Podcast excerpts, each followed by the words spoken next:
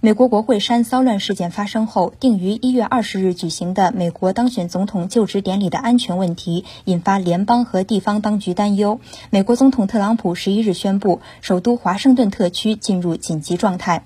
白宫声明说，紧急状态将持续至二十四日，并授权美国国土安全部和联邦紧急措施署调动和提供必要设备和资源，协调并帮助总统就职典礼前后的联邦和地方安保工作。综合美国媒体报道，联邦调查局警告说，从十六日至就职典礼前，全美五十州首府和华盛顿特区可能发生武装抗议活动，美国国会和各州州议会可能是主要目标。十一日辞职的美国。国国土安全部代理部长沃尔夫表示，由于安全形势不断演变，他在辞职前数小时已下令将针对总统就职典礼的特别安保措施提前六天启动，即从十九日提前至十三日。美国国民警卫队司令丹尼尔·霍坎森十一日宣布，到十六日，华盛顿特区将部署至少一万名国民警卫队队员。他表示，还可能向一些州增派五千名国民警卫队队员。华盛顿市长妙里尔·鲍泽。及毗邻华盛顿特区的弗吉尼亚和马里兰两州州长十一日发出呼吁，